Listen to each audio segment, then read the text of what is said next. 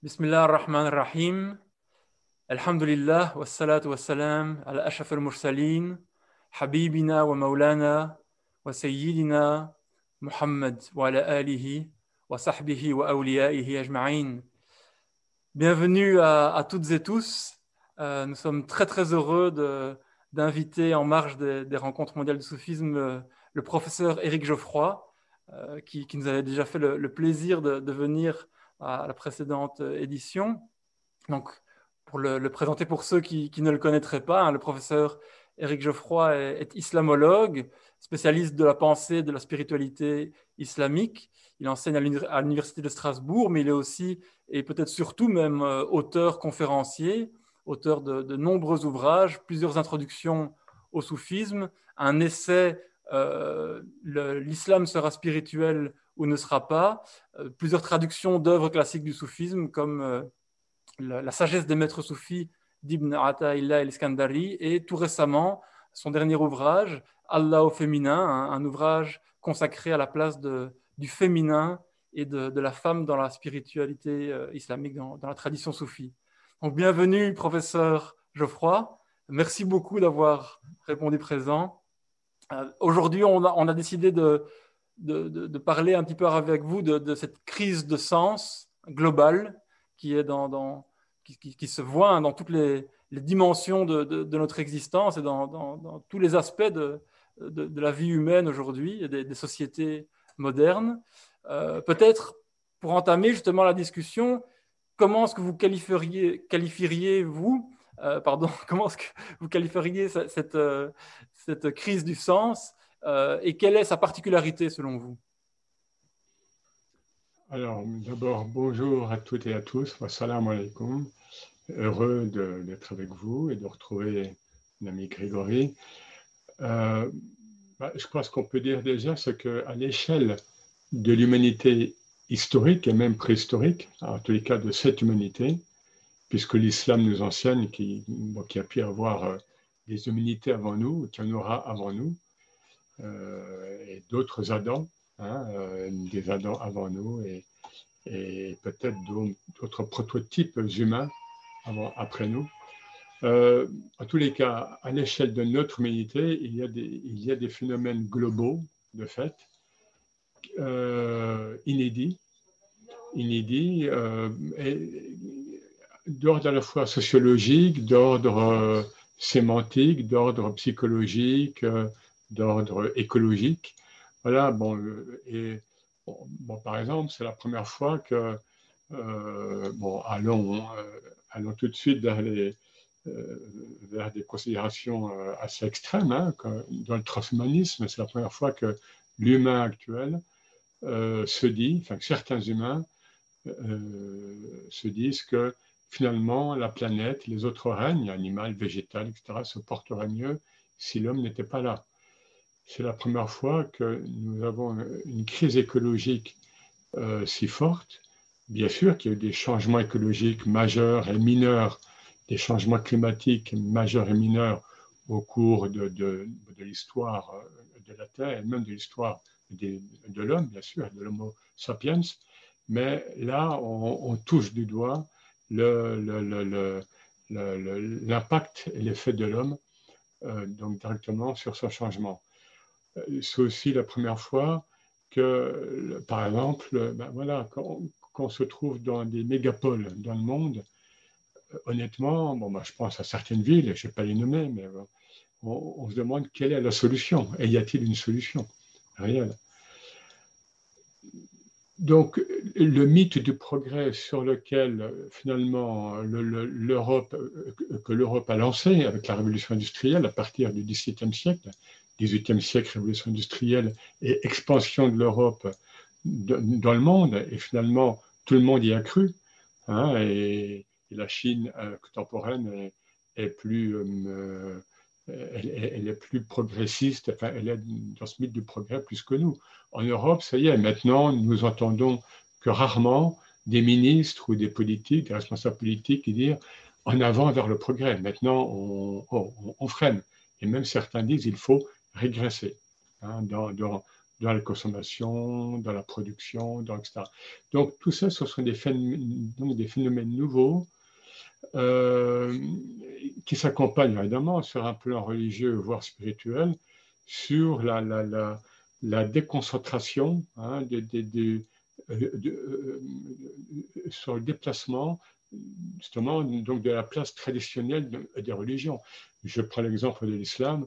Euh, jusqu'à quelques décennies, les olamas, le milieu des olamas, donc des savants musulmans, ne formait pas un clergé, parce qu'il n'y a pas de clergé en islam sunnite, mais il formait un milieu quand même d'intermédiaire euh, pour le peuple, euh, pour les masses musulmanes, entre la connaissance hein, et, le, et, ces masses musulmanes. Et le web est arrivé et, et s'y déploie, donc le meilleur est le pire, ou bien le pire est le meilleur. Donc, et on le voit aussi, bien sûr, avec les autres religions qui sont déstabilisées. Donc, et c'est là où on va voir, mais ça on va le voir en, en, en cours d'échange, quelle, quelle, quelle, place, quel plan, quelle, quelle, euh, place majeure, euh, axiale précisément, peut ou doit jouer la spiritualité. Merci beaucoup, oui. Euh, en fait, dans, ce que vous venez de dire, je, retiens deux choses. C'est cette, crise du progrès euh, et cette idée, hein, tout, le, vocabulaire de la décroissance aussi qui, apparaît de plus en plus et qui, se, positionne tout à fait en faux par rapport à toute une idéologie dont on est les enfants depuis au moins le XVIIIe siècle, en tout cas de manière criante. Euh, et donc, j'ai l'impression que, pour reprendre la parole d'un ami et collègue, euh, Farid El qui dit souvent, euh, on est sans doute la première génération dont les parents considèrent euh, que les, enfants auront un avenir euh, sans doute plus négatif ou plus difficile que, le leur et que ceux de, leurs propres parents. Donc il y a véritablement un désenchantement de cette idée de, progrès, du fait que chaque génération va aller euh, vers un monde de, plus en plus agréable à vivre. Il y a vraiment une espèce de, raidissement aujourd'hui. Donc ça, il me semble que c'est sans doute un des, une des nouveautés radicales de la situation dans laquelle on se trouve. Et la deuxième, sans doute, c'est comme vous l'avez dit euh, pour commencer, la, définition de l'homme lui-même. Euh, et, on le voit avec l'émergence du transhumanisme, euh, mais, mais, globalement, cette définition à la fois prométhéenne et négative de l'homme est assez nouvelle. Et ce, sur quoi je voudrais vous, vous, vous lancer maintenant, c'est la définition de l'homme, très souvent, est issue de traditions spirituelles, religieuses, d'une certaine forme de vision du monde, en fait. Hein. Euh, mhm. ce qu'on a souvent reproché d'ailleurs à ces traditions, un certain anthropocentrisme, euh, même si beaucoup de traditions, par exemple, hein, un rapport euh, macrocosmique, microcosmique à, l'être humain, justement. Mais est-ce que justement cette, cette définition de l'homme n'est-elle pas la, crise d'une certaine définition de l'homme hein, Est-ce qu'on n'arrive pas à la, fin d'un certain humanisme d'une certaine vision de l'homme Et est-ce que ce n'est pas une des entrées euh, les plus importantes pour la spiritualité aujourd'hui? Bien sûr. on est passé, bon, après, il y a eu le mythos d'abord, enfin, l'ère du mythos, du, mythe antique, puis l'ère du, théos, du, théologique. Hein, donc, sur regardez l'Europe chrétienne, c'était l'Europe. Enfin, pardon, l'Europe médiévale, c'était l'Europe chrétienne, c'était l'Europe euh, des couvents, c'était Cluny qui régissait l'Europe. Donc l'abbaye de Cluny en France, plus que, que, la papauté. Euh, donc voilà, l'ère du théologique, et on sent bien, on, le voit d'ailleurs aussi dans le cadre islamique, que le, théologique, le, théologico-juridique ne répond plus, ne répond plus euh, à l'énormité des enjeux. Hein, et justement, par rapport à cette vague de nihilisme, finalement, hein, de, désenchantement dont, dont parlait Max Weber, c'est-à-dire il n'y a plus de magie dans le monde, eh bien, il faut quelque chose de beaucoup plus fort et de plus radical au sens de plus vertical, quoi, disons. Hein. Donc ça, c'est quelque chose qui, est euh, et qui touche tout le monde. Moi, je suis frappé d'entendre parfois ici ou, ici ou là des gens qui me parlent de fin de. À Strasbourg, il y avait un responsable chrétien qui, me dit gentiment, mais très, très, il me dit, voilà, ben, euh, j'enseigne à, à, mes ouailles, enfin, donc à, ce public chrétien, que c'est la fin. Il, me dit ça j'étais presque choqué, même moi en tant que musulman. Quoi. voilà. mais vraiment une chose, une fois, je me trouve sur une plage, sur une plage, et puis je parle avec quelqu'un que je crois, je ne sais pas oui, parce qu'il y a beaucoup de méduses qui est arrivé. Bon, voilà. Et puis, et puis le monsieur me dit, ben oui, ben, on va bien que c'est le début de la fin. Quelqu'un sur une plage en maillot de bain, vous voyez. voilà. Donc, il y a je pense que beaucoup, beaucoup de personnes sont conscientes, alors plus ou moins conscientes, et plus on conscientise, plus on peut mettre le doigt hein, sur la douleur, enfin le point de la douleur, hein, c'est comme un organe, hein, le foie ou le. Mais si on, reçoit ces, ces ondes négatives ou bien cette conscience, mais sans être vraiment conscient, c'est là où il peut y avoir un déséquilibre psychique et, et qu'on voit, et, des réactions en chaîne et des réactions aussi politiques, extrémistes ou, et, ou, et, ou religieuses, enfin, euh, au nom de la religion, hein, donc, malheureusement. Donc, il y a cette. Euh, euh, quelqu'un disait que ben, peut-être qu'il pourrait y avoir dans les temps à venir, assez prochainement, un, changement d'axe d'épaule et que ce serait la première fois que, bon, que, ce serait, que la Terre le vivrait avec l'humain sur Terre, quoi. Hein, parce que bon, j'ai plus les chiffres, mais enfin, bon, la dernière date avant, le, avant, la, avant, avant, avant, que l'Homo sapiens, en tous les cas, ne, prenne possession de la Terre. Ça. Donc, on, est, en tous les cas, ça se dit, et le fait que ça se dise, euh, ça se vit plus ou moins bien, en effet. Donc, qu'est-ce qu'on peut, comment peut-on nous analyser Hein, euh, si on essaie de, partir d'un point de vue spirituel, euh, ça. Alors, moi, je dirais d'emblée aussi, et là, ça s'adresse à, à, peu près à toutes les croyances, mais notamment à l'islam, il y a une confusion, mais qui n'est pas récente hein, d'ailleurs, de plus en plus grande et de plus en plus rapide entre le, entre le spirituel, proprement spirituel, et le psychique, le monde psychique, au sens où on parlait un peu René Guénon. C'est-à-dire, c'est cet intermonde qui est entre le, entre le monde spirituel pur et le monde des corps, quoi, le monde incarné. Eh bien, on sent bien qu'on on le voit bien dans, dans, le cadre islamique, il y a, il y a, une descente. Et ce n'est pas nouveau, on le voit depuis le XVIe siècle, au moins, le 15e, 16e, 17e, à, l'époque où les, en fait, les historiens donc, de l'islam situent un affaissement global de la culture islamique. Les gens ne vivent plus ou bien vivent beaucoup moins en fonction des fondamentaux de l'islam, mais ils vivent par rapport au, comment dire, au poids de la culture locale, de la coutume. Maintenant, c'est un peu différent. Maintenant, tout est mondialisé. Donc, c'est une chance à la fois. Ça devrait être une chance, mais le paradoxe, c'est que cette mondialisation réunit, heureusement, certains êtres, et on le voit avec, avec, avec les réunions qui, qui, qui se font interspirituel ou euh, interhumaniste, etc. Mais en même temps, on voit qu'il y a une, grande part de l'humanité qui, a du mal à comprendre ce qui se passe. Il y a quelque chose qui me frappe dans, ce que vous venez de dire, euh, c'est l'espèce de banalité qu'il y a à, à, constater euh, la, fin de certaines choses, de certaines réalités, la, fin d'un modèle de civilisation, la fin possible de l'existence de l'être humain sur Terre, euh, la fin peut-être même d'une certaine euh, harmonie euh, géologique hein, avec cette question de, des pôles, etc.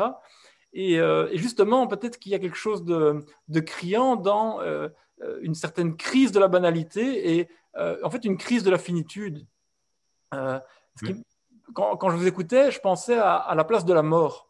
Hein, on sait que l'homme moderne a, vraiment eu à cœur de repousser la présence de la mort dans, la civilisation, dans la société, même dans la culture, où avant on vivait en fait euh, avec les morts, hein, vraiment à tous les sens euh, du terme, et que donc la finitude de la réalité humaine était vraiment euh, le, on va dire le, premier point de définition de la réalité humaine et que l'être humain moderne a repoussé cette finitude. Et avec justement, sans doute un certain mythe du progrès dont on parlait, euh, il, a, ouvert tout un tas de possibilités. on a vu dans son action que euh, énormément de possibilités se sont ouvertes, et donc évidemment la finitude euh, a disparu. Mais est-ce qu'aujourd'hui, justement, on n'a pas un retour de bâton et vraiment un, retour de la, finitude de l'être humain en face de nous? Et cette finitude, oui, oui, bien sûr, tout à fait. Et cette finitude, elle, elle, elle, est corrélative aussi de la découverte, si je puis dire, de la finitude de notre planète. Parce que ça, ça c'est quelque chose qui, qui, qui, a marqué hein, depuis qu'on a Google Maps, etc. Enfin, euh, l'ère des explorateurs, c'est fini. Donc, l'ère de la magie, l'ère de la découverte, l'ère de la possibilité de découvrir d'autres humains vivants, voilà, avec, bon, après c'était parfois horrible, parce que ça s'est fait souvent à partir de l'ère moderne, donc c'est parti d'Europe, avec, avec, on sait, l'exploitation éhontée qui, qui, qui, a, qui, qui, a accompagné ces, ces, découvertes. Mais le monde était encore à découvrir. Là, là il est fini précisément. Hein. Google Maps a accès à, à, chaque recoin de la terre. Donc, c'est aussi un reflet, hein, notre finitude à nous. Alors là, les textes religieux, euh, même sans parler encore spiritualité, euh, alors on sait que les, religions non, monothéistes et, non célestes attaquent, notamment les religions naturalistes, chamaniques, attaquent souvent les trois religions monothéistes en disant votre Dieu vous a permis de conquérir la terre de, de manière éhontée, etc. Alors, dans l'islam, on le sait, il y a à la fois le, ce qu'on appelle donc etasrir, en effet, Dieu a mis à disposition, il y a beaucoup de versets, hein, donc les bestiaux, les, les, les, les, mers, etc., etc., pour l'homme, pour ce khalifa, pour ce calife, lorsqu'il est capable d'être, d'être le représentant de Dieu sur terre, d'être le khalifa. Mais en même temps, dans le Coran, hein, toujours, il y a, et on sait que le Coran dit une chose et son contraire, jamais en se contredisant, mais pour, pour que la pensée humaine ne, ne le cerne pas dans une pensée unique, précisément. Mais en même temps, le Coran nous dit que, ce sont les hommes, que ce sont les humains qui sèment la corruption sur terre. Hein, et, dans le verset Ayat el-Aman, hein, 33-72, je crois, voilà, l'humain accepte cet amana, hein, ce, ce, dépôt, mais il est très injuste, très ignorant. Très... Donc le paradoxe humain est, très frappant euh, dans le Coran. Hein, c'est même troublant hein, lorsqu'on lit. Euh. Donc, mais c'est par le paradoxe qu'on peut progresser. Et je pense que, mais sauf que notre époque va, va faire des, provoque des bons, euh, en fait paradoxaux. La vie a été toujours paradoxale pour l'humain. Hein. Mais là, là, on va être amené à faire des paradoxes incroyables. Un paradoxe, par exemple, si je puis me permettre, le, le, euh, Abdelkader, je crois, euh, notamment, et peut-être Ibn Arabi, euh, oui, oui, je crois Ibn Arabi avant lui, euh, commente cette parole du prophète qui dit que Dieu se fait plus proche de l'homme au dernier tiers de la nuit. Hein. Et Ibn Arabi et l'imam al-Kader commentent en disant, eh bien, à la fin du cycle, à la fin de ce grand cycle, Dieu sera plus immanent, Dieu sera plus proche de nous, paradoxalement. Dans une époque ténébreuse, opaque, hein, donc au niveau spirituel, apparemment, eh bien, il sera plus proche à saisir. le lien sera plus proche. Pourquoi? Ben Parce que aussi, parce qu'il n'y aura plus les médiations traditionnelles qui avaient leur vertu. Hein, euh, bon, encore une fois, si on prend l'islam, la cité islamique, les milieux religieux, voilà, c'était les milieux, même des Aouïas, il faut le dire, même les milieux, tout ça c'était très rassurant, c'était encadrant, et tout ça est en train de voler en éclats finalement. regardez ce qu'on fait, on fait un maulid par le web. Donc, ce sont des choses auxquelles nous, donc nous devons nous adapter. Et c'est là où on touche, bien sûr, un point essentiel de la spiritualité par rapport à la religion en général, c'est Soufi ibn al-Waqt, être le fils de l'instant. L'esprit soufi, c'est avoir une, enfin, tendre vers une plasticité toujours immédiate de l'esprit, hein, pour, pour, saisir les signes euh, divins euh, incessants il y a quelque chose qui me semble vraiment euh, très important dans ce que vous venez de décrire, c'est justement le lien entre euh, cette, euh, cet asrir, hein, le fait que l'homme a en fait un, espèce de pouvoir de suggestion sur, sur son environnement, en fait tout ce qui, ce l'entoure, et ce, ce, ce, khilafa, ce, califat spirituel, qui, qui, est en fait la raison de, cette, de ce pouvoir immense. ce que, ce que j'aime beaucoup dans ce que vous dites, c'est que on, voit dans, dans, le Coran clairement que cette puissance d'action qui est, qui est donnée à l'homme va de pair avec une responsabilité immense. Hein. et, et, c'est dans, dans, le verset que vous avez cité, le verset de, de, de Amana, l'homme prend en compte ce dépôt qui a été refusé par les cieux, euh, les, montagnes, etc. Euh, et, on, ne sait pas très bien si le verset nous dit qu'il le prend parce qu'il est ignorant et injuste, ou si, malgré le fait qu'il l'a pris, il a, euh, il, a, il a, été ignorant et injuste. Et ce qui est vraiment intéressant, c'est que, comme vous l'avez très, très, bien dit à un moment, en, réalité, cette situation permet de prendre euh, vraiment en compte la réalité humaine de manière peut-être encore plus approfondie et plus intégrale euh, que n'ont pu le faire les générations avant nous. Je veux dire par là que euh, lorsqu'on nous dit que hein, l'insan kamil, l'homme, l'archétype de l'être humain, a appris sur l'ensemble de la Terre, pour les, les hommes du Moyen Âge, c'était déjà une réalité, mais aujourd'hui, lorsqu'on voit qu'on est une force géologique qui change la forme des continents, qu'on change même le climat de la, Terre et qu'on est en train même de polluer euh, maintenant d'autres euh, niveaux euh, cosmiques, hein, c'est-à-dire au-dessus de, notre atmosphère terrestre et qu'on va aller petit à petit coloniser des planètes, etc., on se rend compte que oui, oui, en fait, l'être humain, dans l'environnement qui nous entoure, a une capacité d'action et donc aussi de nuisance absolument incomparable avec, avec, avec, le reste des créatures. Et donc, j'ai l'impression que cette crise aujourd'hui euh, est comme une, une, étape qui nous donne la mesure de la réalité humaine. Et, que, et, ça que j'ai beaucoup aimé dans ce que vous dites, c'est qu'on sent vraiment qu'on a un point de bascule, en fait, par rapport à la prise en compte de cette, de cette réalité. Et justement, vous citiez euh, Ibn Arabi, euh, et ce qui est intéressant chez lui, c'est qu'il insiste, il insiste sur le fait que la chute adamique est en réalité ce qui permet à la réalité adamique d'être le khilafah. Hein. C'est le, fait de, de, pouvoir descendre asfal safilin euh, au plus bas des bas qui fait que l'être humain peut être la réalité intégrale et englobante. Donc, est-ce qu'on n'est pas dans un point de bascule essentiel aujourd'hui? Ah oui, oui, oui, tout à fait. Oui, oui, avec des paramètres complètement inédits, encore une fois. Tout à fait. Est-ce que, là, ce que vous disiez, euh, euh, safilin, alors évidemment, c'est complètement, je le descends par rapport à ce que je veux dire du prophète, mais ce prophète Mohammed, il, est montré très humain la plupart du temps dans le Coran. Hein, euh, Dieu nous montre même l'histoire de couple, hein, donc l'histoire de famille, et puis le fait des reproches, tout en, tout en nous faisant comprendre que c'est quelqu'un de, euh, une personne et une réalité complètement exceptionnelle, évidemment. Donc la Hakika Mohammediya, avec cette réalité mohammedienne. Mais pourquoi? Parce que selon l'islam, c'est le dernier prophète et c'est le dernier, euh, donc dernier message, mais c'est le dernier modèle qui, qui, est, donc émanant du divin et il, il, doit convenir à cette humanité incarnée, de plus en plus incarnée, de plus en plus matérielle. Il y a comme une chute du, dans la matière, on le voit bien, hein, quand, quand, on lit les récits des miracles de toutes les traditions euh, Bon, il y a des miracles foison.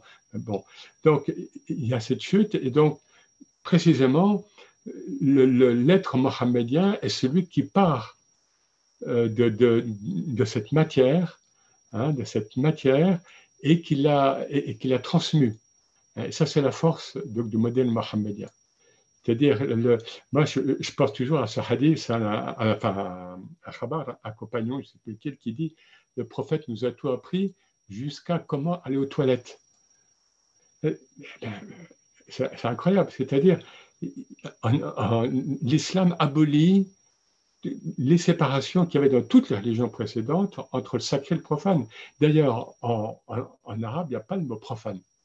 En fait, il n'existe pas. Euh, pourquoi? Parce que tout est sacré, tout est sacralisé. Et précisément, c'est le challenge de l'homme et de l'homo islamicus, ou bien de le, euh, voilà, enfin, de, des musulmans, enfin mais, mais, finalement des humains en général, de partir de cette, de cette, euh, de cette terre, de cette matière. D'ailleurs, on parle de Madda Mohammedia, on parle de cette matière mohammedienne. Hein, certains en parlent Qu'est-ce que ça veut dire? Ben oui, c'est comme de la glaise. Hein, la glaise bon, mais, sauf que c'est une glaise qui est sublimée hein, et qui, est lumineuse. Et mais on doit partir donc de cette matière lumineuse pour se transmettre en fait en permanence. Hein, et, en effet, et là, c'est un défi majeur.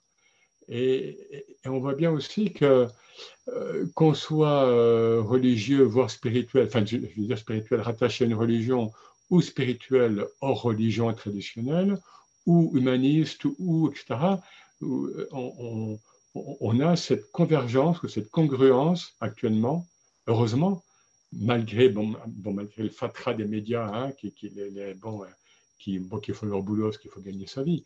Mais euh, on a une, grande convergence quand même souterraine, mais qui jaillit quand même, qui, et, qui, ressurgit de plus en plus actuellement, pour, euh, bon, bah pour que précisément, pour qu'il y ait des minorités agissantes euh, actives dans le monde. Et sache que j'avais déjà dit une fois une intervention dans ce cadre, pourquoi le Coran, ça m'a frappé, pourquoi souvent, à, la fin des versets, il est dit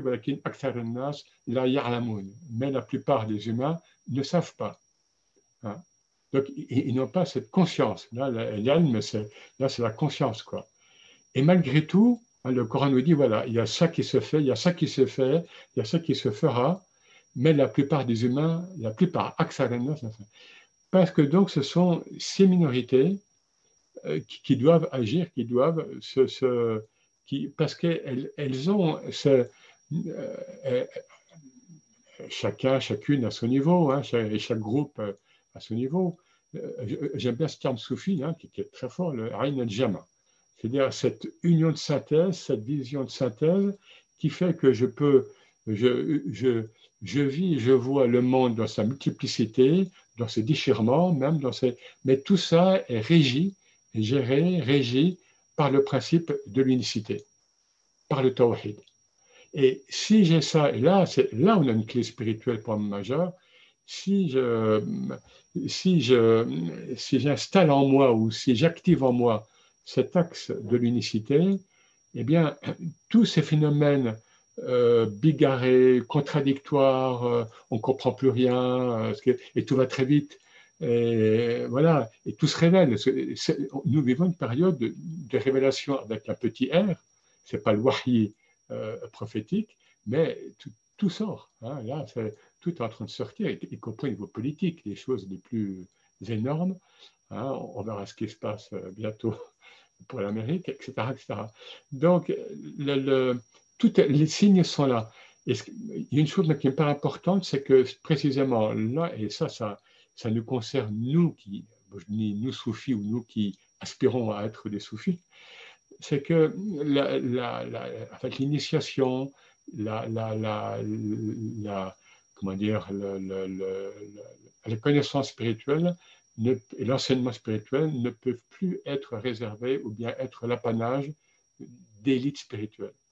Ça c'est fini, il faut qu'une part, une masse critique suffisante de l'humanité comprenne ce qui se passe euh, pour, pour que les changements puissent s'opérer. Sinon, sinon, on a vu dans l'histoire ancienne, à l'échelle islamique ou bien ailleurs, on, a vu des, des, des, des, minorités, des groupes spirituels très, très, très actifs, mais qui, ont été balayés par la vague, euh, bon, que ce soit, pas la vague mongole, la vague, etc.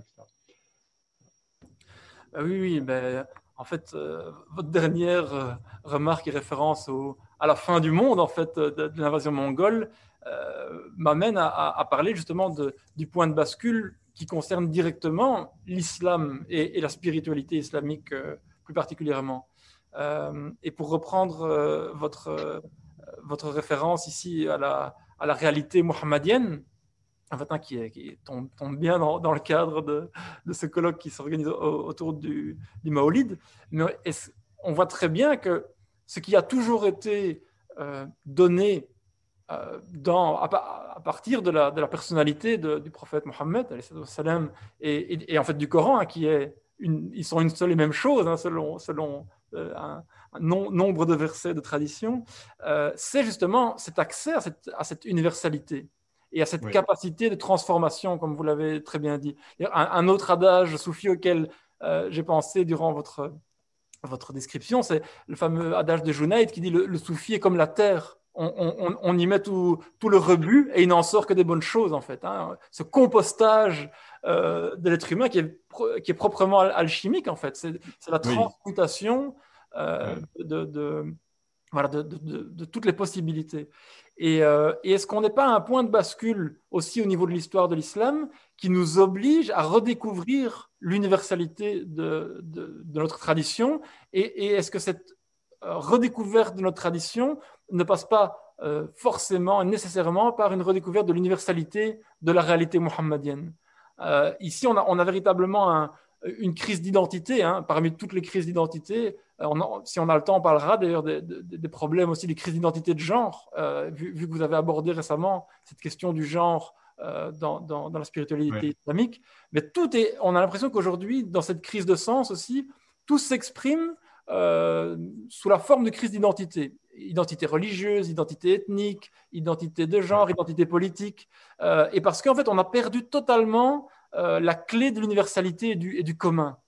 Alors que j'ai l'impression que dans la spiritualité soufie, euh, la réalité muhammadienne et tout l'héritage muhammadien est justement, comme vous l'avez très bien dit, un Nabil Ummi. Il, est l'être humain euh, le plus fondamental, le plus principiel possible. Il est d'ailleurs l'insan kamil par excellence, donc l'archétype de l'être humain par excellence, et il n'a pas quelque chose en surplus par rapport aux êtres, êtres humains, il est au contraire moins de, moins de définition, moins d'identité que tous les autres êtres humains, et c'est en cela euh, que, que, repose son, son, universalité.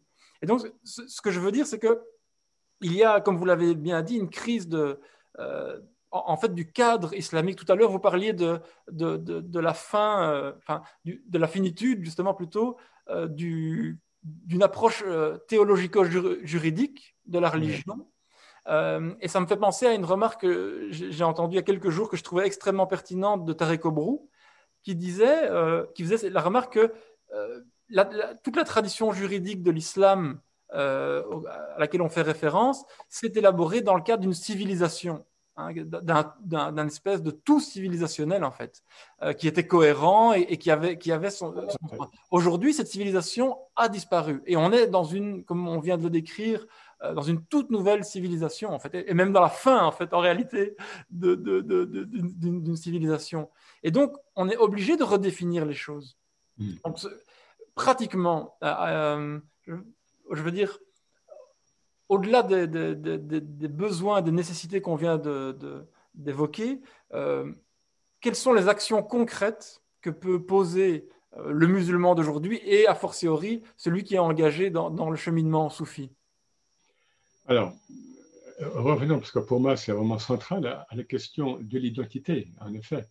Et euh, euh, notre problème, ce sont nos identités surajoutées, superposées, comme autant donc, de carcans, bien souvent, comme autant d'illusions, hein, de worm. Hein, c'est-à-dire, je me, en effet, sur un plan politique, mais sur un plan religieux, souvent, sur un plan social, professionnel, je me réfère à ce qui, non pas à mon intériorité la plus pure possible, mais à, ce qui m'est donné, en fait, à des effets miroirs.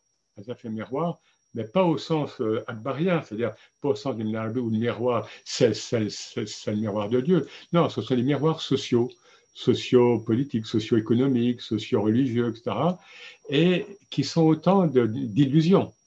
Hein, en fait, autant d'illusions et euh, j'aime bien l'image que, que prend le cher Ahmed El-Alawi, donc, de Mostaganem, que beaucoup connaissent. Hein, ben, en gros, il dit Tu es comme l'oignon, quoi. Eh ben, vas-y, euh, couche après couche, il reste quoi? Alors, tu as une couche, ok, tu es prof de fac, hein, machallah, tu es, ou bien tu es entrepreneur, bon, ou alors tu es, voilà, tu es, etc. Bon, professionnel tu es marié, ah bah, très bien, là, tu as des enfants, tu n'étais pas, marié. Voilà, tout ce qui nous passe par la tête et tout euh, ce par quoi on passe dans notre vie, parfois. Euh, au niveau familial, euh, bon, je suis l'aîné, j'ai dû assumer, non, je suis le cadet au contraire, enfin, etc. Au niveau politique, au niveau religieux. Voilà. Non, non, l'islam pour moi, non, non, non, c'est pas l'islam de l'autre. Là, il y a l'islam berbère, il y a l'islam turc, il y a l'islam. Voilà donc toutes ces identités qui sont des pellicules. Et le Charlaoui nous dit, maintenant, voilà, précisément, ce sont des pellicules. Ah, vas-y, ôte une par une, il reste quoi? Il reste rien. Et c'est quand tu réalises que tu es sur rien que tu es investi par le tout. C'est le fana et le baka. Fana, baka. C'est-à-dire l'extinction dans, ma nudité, hein, et, que le prophète a, vécu, a accepté, hein, pour être investi, surinvesti par le divin. Hein.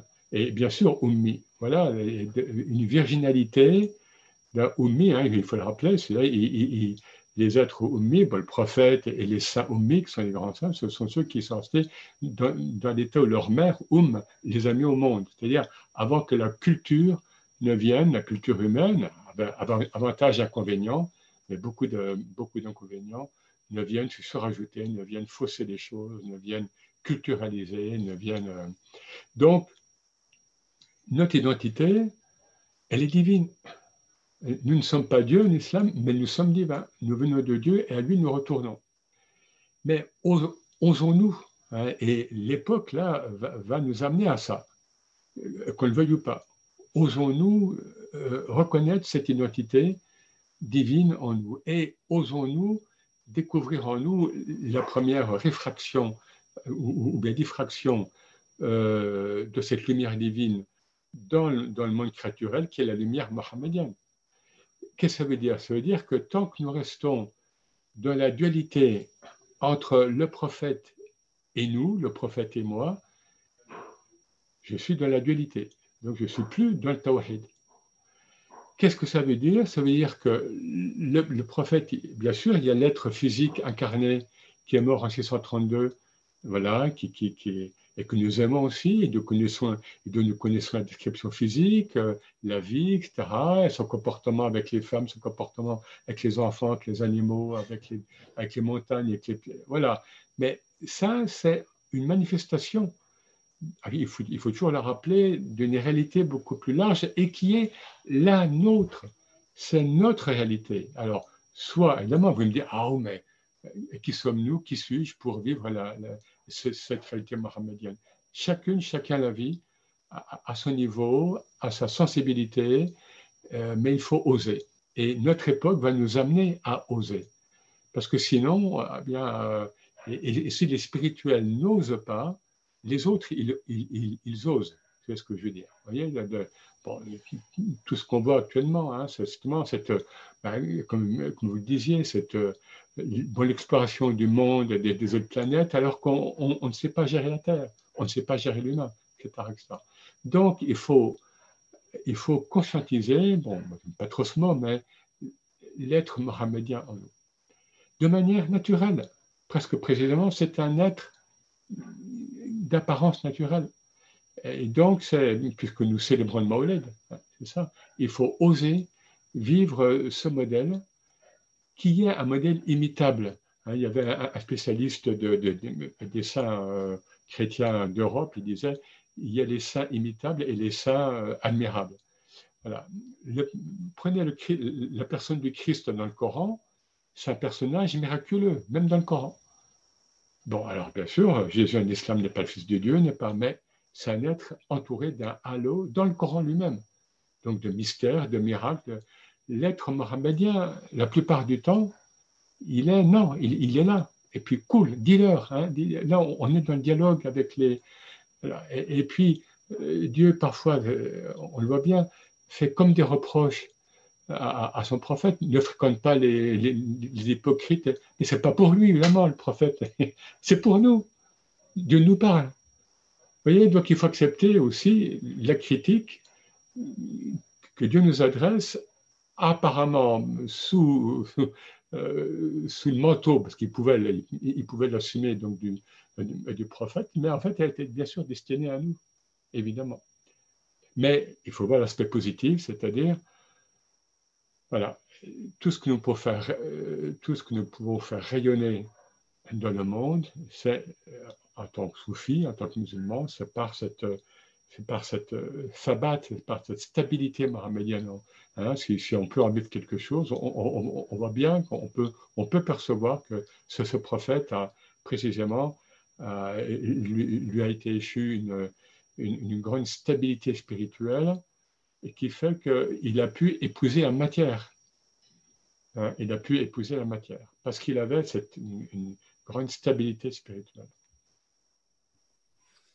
Est-ce qu'on peut dire, pour, euh, pour reprendre un peu tout ce, que, tout ce que vous venez d'exposer, qui est extrêmement, je trouve extrêmement juste et qui, qui donne pour moi des clés de, compréhension de notre situation actuelle euh, vraiment unique, est-ce qu'on pourrait dire que là où aujourd'hui euh, l'islam semble en crise partout dans le monde et semble, semble être un, problème à l'extérieur de nous, presque insolvable parfois, est-ce qu'on peut dire qu'il s'agit justement d'intérioriser les choses un maximum et de comprendre que la, finalité de, cette appartenance à la, communauté mohammedienne et de, cette, de ce chemin, comme vous avez dit, euh, d'imitation, en fait. Hein. Euh, c'est très pertinent, cette dichotomie entre euh, ce qui est admirable et que de toute façon, on, ne peut pas imiter, en fait. Hein. Ça renvoie à, la transcendance divine, aux attributs de, majesté et de beauté, en fait. Il y a, toute une partie qui, qui, est seulement admirable, et puis il y a toute une partie qui, qui est euh, au plus près de nous et qu'il s'agit justement de, d'incarner et de, porter en nous. Euh, et donc, euh, est-ce qu'il ne faudrait pas insister de plus en plus sur l'intériorisation de ces réalités? Ben, comme, comme, vous y faisiez allusion, allusion le Coran à ce verset tellement mystérieux, hein, un, un, un, envoyé vous est venu euh, littéralement de vous-même, en fait, hein, ou de, de, vos âmes, en fait. Hein.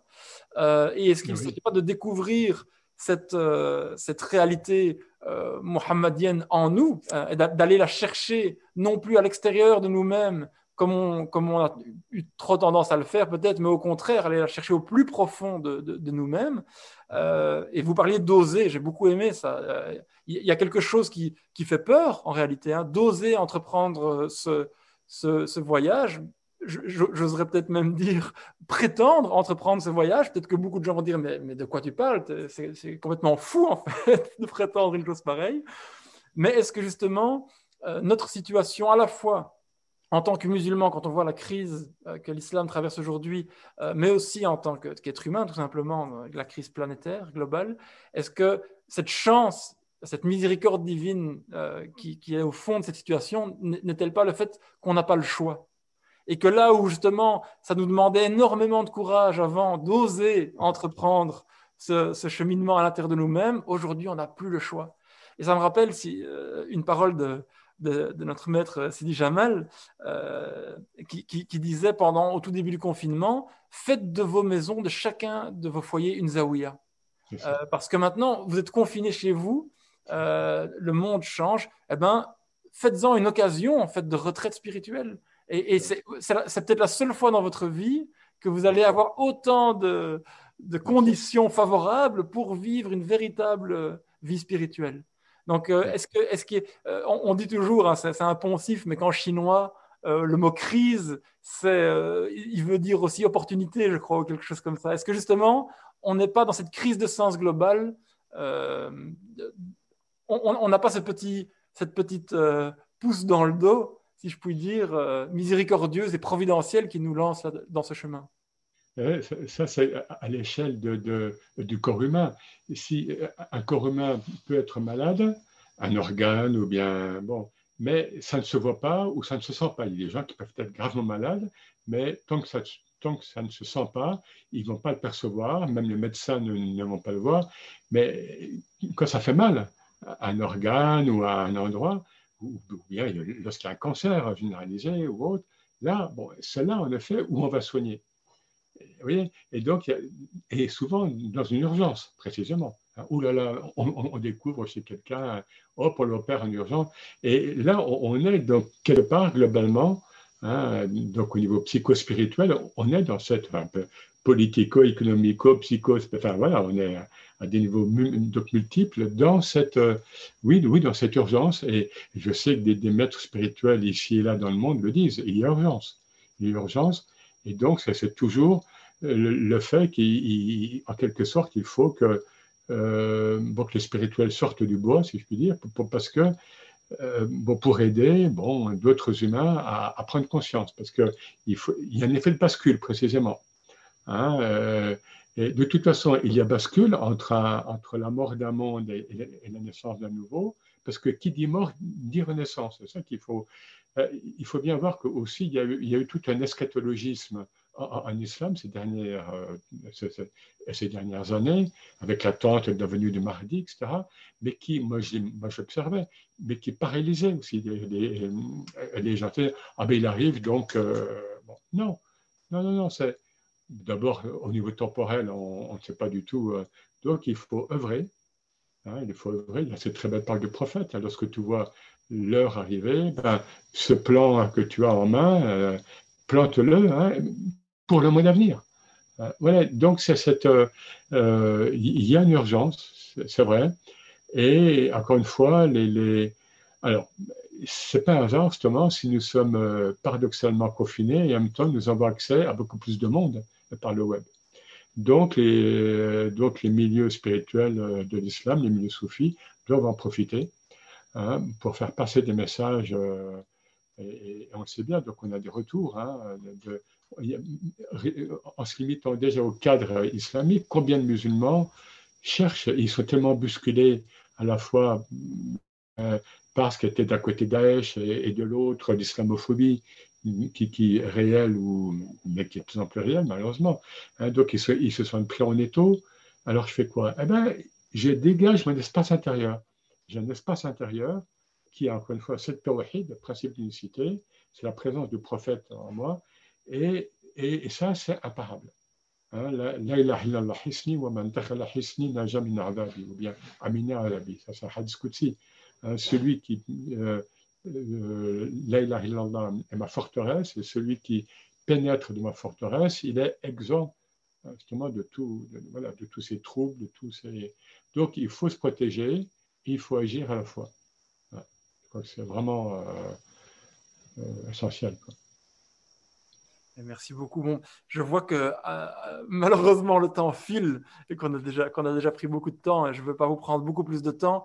Je voudrais quand même vous poser une dernière question. Bon, ce n'est pas, pas un cadeau que je vais vous faire parce que je sais que je vais vous lancer sur quelque chose euh, qui est très vaste. Mais comme vous venez de, de consacrer un ouvrage fondamental à, la place du féminin euh, et de la femme dans la tradition soufie, euh, peut-être que c'est une bonne manière de, clôturer, entre guillemets, ou d'aborder cette question aujourd'hui. On voit euh, que cette crise entre l'homme et la femme euh, est, très patente. Et alors, c'est très intéressant parce qu'elle est tout aussi vraie dans le monde occidental sécularisé, où il y a toutes, euh, voilà, toutes les, formes de féminisme possibles et imaginables qui existent, mais aussi tout, toutes les affaires, les scandales, etc. On voit qu'il y a vraiment la relation homme-femme est en crise dans sa version la plus profane ou, profanée, j'ai envie de dire, possible. Mais il y a aussi tout à fait cette même crise euh, se répercute ou, pas, hein, peut-être qu'elle n'a pas les mêmes racines exactement, mais dans le monde musulman, où la place de la femme, euh, que ce soit au niveau juridique, que ce soit euh, au niveau politique ou, tout simplement interpersonnel, on voit que les choses bougent et qu'il y a vraiment énormément d'émulation. alors, comme j'ai dit, ce n'est vraiment pas un cadeau que je vous fais en vous posant cette question à la fin d'un entretien, mais est-ce que ce, qu'on vient de décrire, euh, est-ce que vous avez décrit très justement ce point de bascule euh, hein, dans, dans, l'histoire de l'humanité, dans l'histoire de l'islam, et, cette nécessité aujourd'hui d'oser et d'aller dans un chemin intérieur et de plus en plus spirituel, euh, qu'est-ce qu'il nous apporte comme, comme solution, comme opportunité pour, j'ai envie de dire, réharmoniser les choses dans, la relation homme-femme et pour trouver la juste place euh, à, la à la féminité et à la, et à la masculinité, parce qu'on ne parle pas encore beaucoup de la masculinité, ça risque de venir dans quelques générations, mais euh, en islam. Euh, lors d'une réunion web que, que, nous faisions avec Conscience Soufi, donc, je parlais un peu de l'être mohammedien, et une femme pose la question, mais en tant que femme, comment vivre cette réalité mohammedienne, parce que, parce que, le prophète était un homme? Et on, lui a répondu, je ne sais même pas si c'était moi d'ailleurs, c'est pas du tout genré. Là, nous sommes au niveau métaphysique. Hein. La réalité mohammedienne, elle est, elle, est pour l'humain. Elle est pour l'humain. Et, et, euh, Ibn Arabi le rappelle très, très, euh, très souvent. Notre incarnation euh, en tant qu'homme ou femme, en tant que jaune, noir, blanc, etc., né ici ou bien ailleurs, c'est c'est conjoncturel c'est conjoncturel. Sur un plan métaphysique, hein, là, je ne rentre pas du tout dans les plans physiques, là, puisqu'on vit des évolutions très fortes, mais ça ne pas notre propos. Sur un plan métaphysique, donc, nous, nous, nous, sommes, enfin, nous sommes dans l'androgynie primordiale. Hein. nous sommes dans cet Adam primordial. Et bon, j'en parle dans mon livre, justement, là, au féminin, comment, dans le Coran même, on voit, en fait, au niveau grammatical, comment donc Allah s'adresse à, à Adam, euh, donc au, masculin singulier, et puis il passe au duel sans nommer Ève, hein, mais il passe au duel, et puis finalement euh, la chute se fait, donc, donc la sortie du paradis se fait au pluriel. Donc il y, a ces, il isharat, hein, il y a ces signes-là. Bref, ce qui compte là, c'est que euh, précisément, si, je retourne ou, si je découvre ma vraie Watan, ma vraie patrie, hein, que, comme le disent beaucoup de soufis dans des poèmes notamment, donc ma patrie spirituelle, avant l'incarnation, je n'étais pas ni homme ou, ni femme. J'étais une âme, esprit vivant en Dieu. Donc, si je pars de là, si, je repars de là, donc que, comme en surplomb, disons, à ce moment-là, j'assume Hein, moi, tant comme ma part féminine, et la femme assume sa part masculine. Je reste encore une fois au niveau métaphysique, c'est-à-dire, mais aussi au niveau psycho-spirituel, métaphysique. Et donc, à partir de là, je, place, enfin, comment dire, il y a un espace, il y a une complétude euh, qui se crée. Il y a un espace intérieur qui, s'ouvre. Et, je dois dire, bon, les hommes sont plus tombe plus vite en général hein, dans, le panneau hein, de cette identité, euh, parce que des générations et des générations d'humains les ont formés à être forts, à, savoir se défendre, à être plus forts que les autres, etc. Et les femmes maintenant croient, s'en sortir parfois en, imitant l'homme. Non. Et, dans, mon livre, je montre bien une shara, donc une femme spirituelle, elle montre bien que euh, la femme, elle est forte avant tout dans sa spiritualité. Avant son attrait sexuel, par exemple, elle, devrait être, consciente de, son, de sa proximité de Dieu. Et on, le voit bien, honnêtement, dans tous les milieux spirituels, euh, islamiques ou autres, dans les conférences, il y a plus de femmes que d'hommes. Donc, il y a cette ouverture, il y a cette immédiateté, en général, encore une fois, il y a cette immédiateté euh, qui, est euh, là, euh, là où l'homme, même, même on, le voit au sein de couple, hein, même au sein de couple, où l'homme, même s'il est croyant musulman ou autre, eh bien, il va avoir des freins d'ordre rationnel ou bien qu'il croit rationnel et qu'il pense être des protections. Et en fait, ce sont des peurs. Et Rumi, hein, le grand Rumi, nous dit que le, monde en tant qu'illusion subsiste par, nos peurs, en fait, parce que nous avons peur de nous réaliser et de réaliser en nous justement l'être primordial. L'être adamique, mais l'être adamique au, niveau créaturel, mais l'être mohammedien en, tant qu'être métaphysique. Voilà, donc, euh, euh, de fait, là, je crois que nous vivons également une époque euh, épique, bon, fait une époque très riche, parce que tout ça est en train d'être retravailler et ce qu'on appelle le féminisme islamique, qui est en partie aussi une discipline académique hein, dans le monde. Il y a des colloques là-dessus dans, le monde, etc. Et c'est mondial. Hein, L'Indonésie, l'Iran, euh, l'Europe, etc.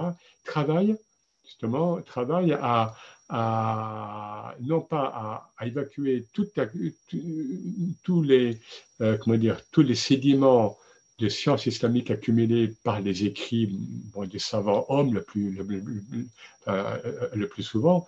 Donc, il, n'évacue pas, mais il dit attention, nous nous revenons aux fondamentaux, en fait, ce sont les salafistes, mais les vrais salafistes, c'est-à-dire revenir à l'exemple des salafs, donc des premières générations, revenir au Coran, revenir à la parole du prophète, et là, de fait, de fait, par rapport au principe féminin et par rapport à la femme biologique, il y a une ouverture qui s'est refermée euh, lentement au cours des siècles. Et en tous les cas, les historiens de l'islam nous disent, au 15e, 16e siècle, globalement, ça, y est.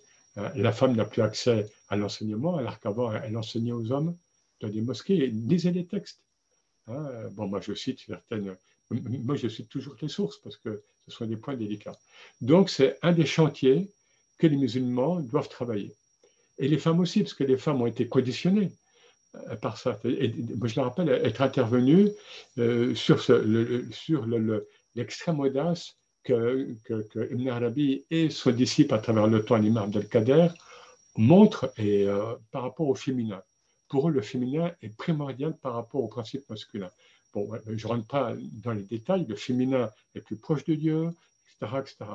Et, j'avais parlé de ça à un colloque. Euh, euh, bon. Et il y avait des femmes qui étaient des chercheuses en sciences sociales françaises, et j'ai mangé avec elles après, et elles étaient choquées de ce que je disais. Euh, voilà. Donc, comment des femmes contemporaines du 20e, occidentales, chercheuses en sciences sociales, pouvaient être choquées parce que disait Ibn Arabi au XIIe, XIIIe siècle, sur l'ouverture du féminin. Donc c'était positif pour elle. Mais c'était trop fort. C'était trop fort.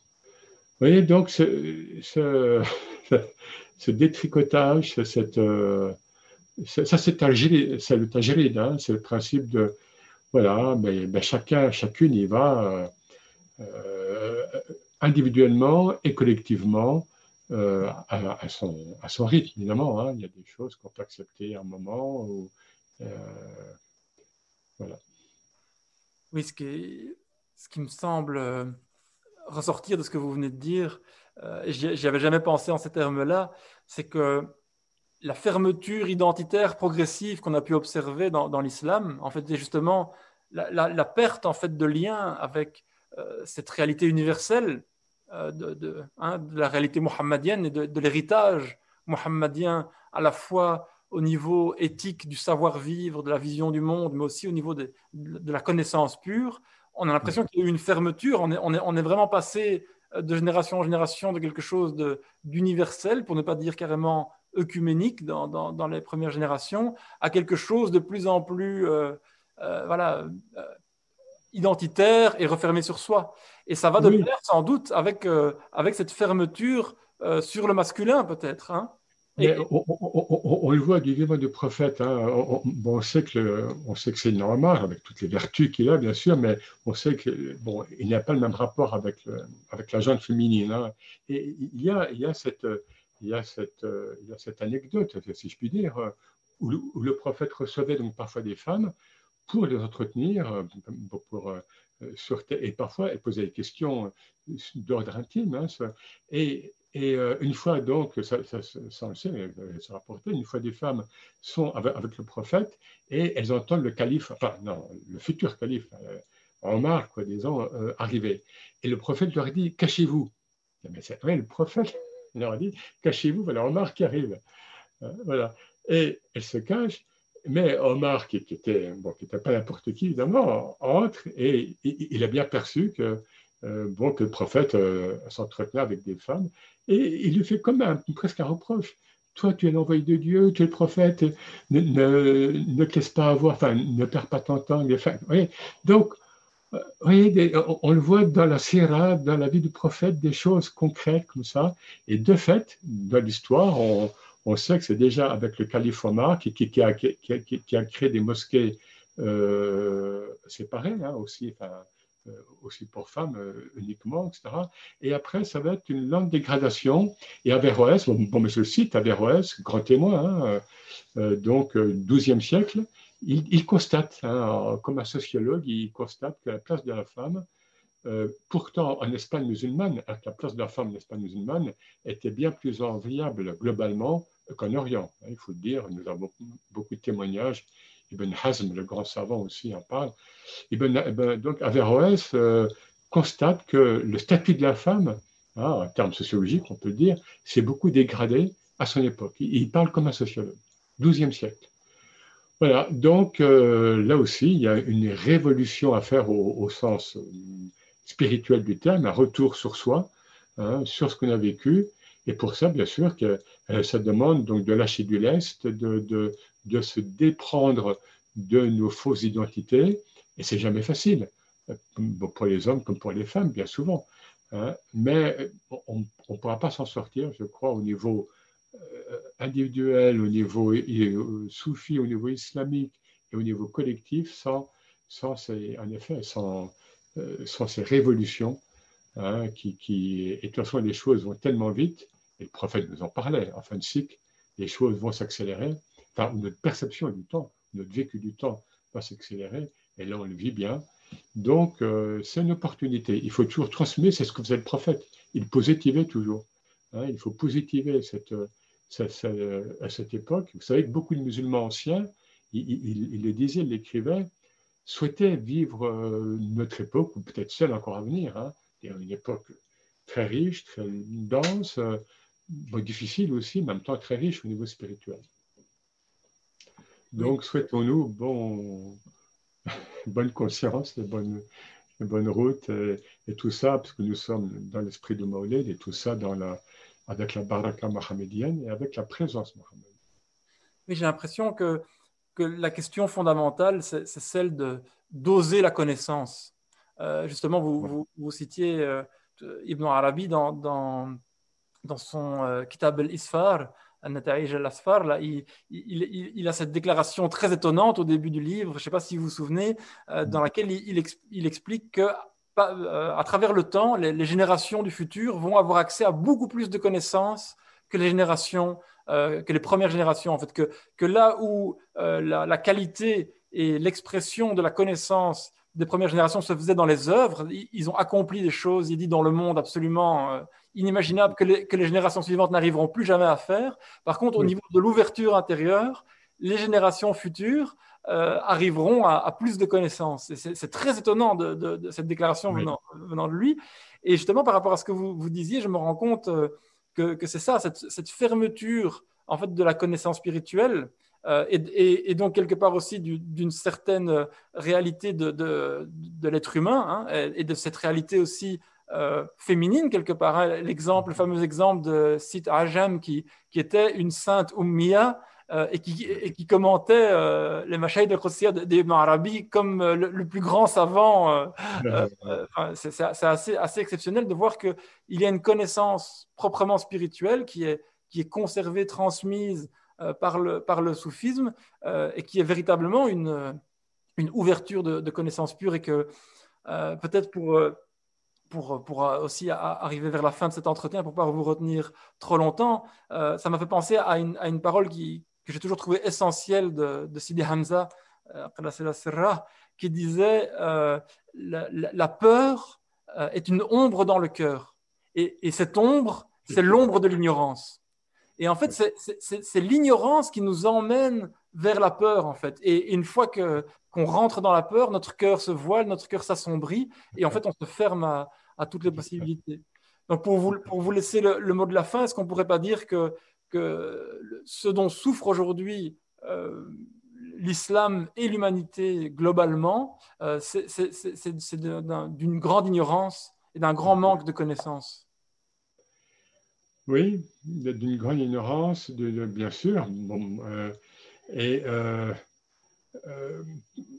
et, de cette peur. Euh, et quand les musulmans, regardez les musulmans en Occident, bon, voilà, une femme voilée peut, être agressée euh, partout, etc. Enfin, voilà, bon. Euh, moi, j'ai cette formule, mais en fait, n'y a pas une formule, c'est que les salafs, précisément, les, donc les premières générations donc de musulmans, ils ont agi. Et les musulmans tardifs, bon, depuis, depuis l'hégémonisme européen, puis après, hein, enfin, depuis trois siècles environ, ils réagissent contre l'Occident, contre la mondialisation, contre la modernité, contre, etc. Vous voyez? Donc, c'est. Euh, alors, bon, bien sûr, nous ne sommes pas encore que euh, dans, le schéma donc, des premières générations de musulmans qui, qui, qui, qui, ont pris le meilleur en quelques décennies. Quelques décennies, ils ont pris le meilleur de toutes les civilisations qui, en, fait environnantes. Et même quelques années, parfois, c'était foudroyant. Quoi. Mais en même temps, quelque part, nous vivons ça, puisque comme le temps compte et comme tout va très vite, précisément, euh, il nous a demandé un petit peu ce, miracle. Hein, qui est, bon, évidemment, ça c'est la grâce divine, évidemment, mais euh, ce de, de, de, vraiment d'incarner le Fils de l'instant, hein, que euh, à chaque moment Dieu est à l'œuvre et que, encore une fois, oui, ne, pas. Tout est une question de conscience. Tout est une question de conscience et la peur. Oui, ça, c'est une très belle parole de Cheikh Hamza, évidemment. Hein, c'est une très belle parole et, et, et en parle bien. Donc, c'est être soi-même, être simple, parce que quand, on complexifie les choses euh, par, rapport, par rapport à la présence du prophète, par rapport à, notre rapport à Dieu, par rapport euh, à, nos œuvres, et, comme vous l'avez dit, de fait, euh, qu'est-ce que faisaient les premiers soufis? Ils, faisaient des formes de prière incroyables, ils, se, mettaient du, sel dans les yeux pour ne pas dormir la nuit. On ne demande plus ça. Dieu ne, demande pas ça. Il nous demande la conscience et l'action. Conscience-action. Voyez mes signes, ça va vite, donc tout va très vite. Bien sûr, les œuvres, mais les œuvres essentielles. Il faut bien mettre l'essentiel avant l'accessoire, y compris dans les milieux soufis confrériques. Et là, je, parle pour tout le monde. Hein. Euh, hein, euh, voilà. La c'est mon cœur. Alors, je sais que, ben oui, nous regrettons Hein, ces ambiances zawiya et, et, euh, en pays musulman, euh, voilà, ben, j'habite à 200 mètres de zawiya, la proximité du cher, tout ça, tout, ce que nous avons pu connaître, nous, il y a, bon, ben, voilà, moi, j'ai vécu ça dans, à Damas, au Caire, au, Maghreb, au Maroc, bien sûr, et en quelques années, en quelques mois. En quelques mois, bon, pour l'instant. Mais voilà, ça veut dire notre temple, il est en nous. Hein, et, ça nous montre bien, bon, ce que je dis toujours, c'est que la mosquée n'est pas un temple, contrairement à, l'église, parce que l'église contient le tabernacle, donc contient euh, la présence de Christ. La, la mosquée, non. Et le prophète l'a dit, c'est la, terre et c'est le cosmos. Donc, euh, c'est le moment pour nous de, réaliser cet universalisme dont on parlait au début, hein, l'universalisme de l'islam qui, pour moi, est, est, incroyable. Où que vous vous tourniez, là, la face de Dieu. Donc, c'est quelque chose que nous, paradoxalement, dans ce confinement à travers un, écran, voyez, eh, eh bien, nous pouvons étendre notre, notre champ de vision de manière euh, phénoménale. Conscience et, action, hein, quelle magnifique euh, manière de, résumer euh, le, programme, comme, comme vous l'aviez déjà dit si bien, l'islam sera spirituel ou ne sera plus. Professeur Geoffroy, mille merci vraiment. Euh, du fond du cœur. Barakallahu fikum.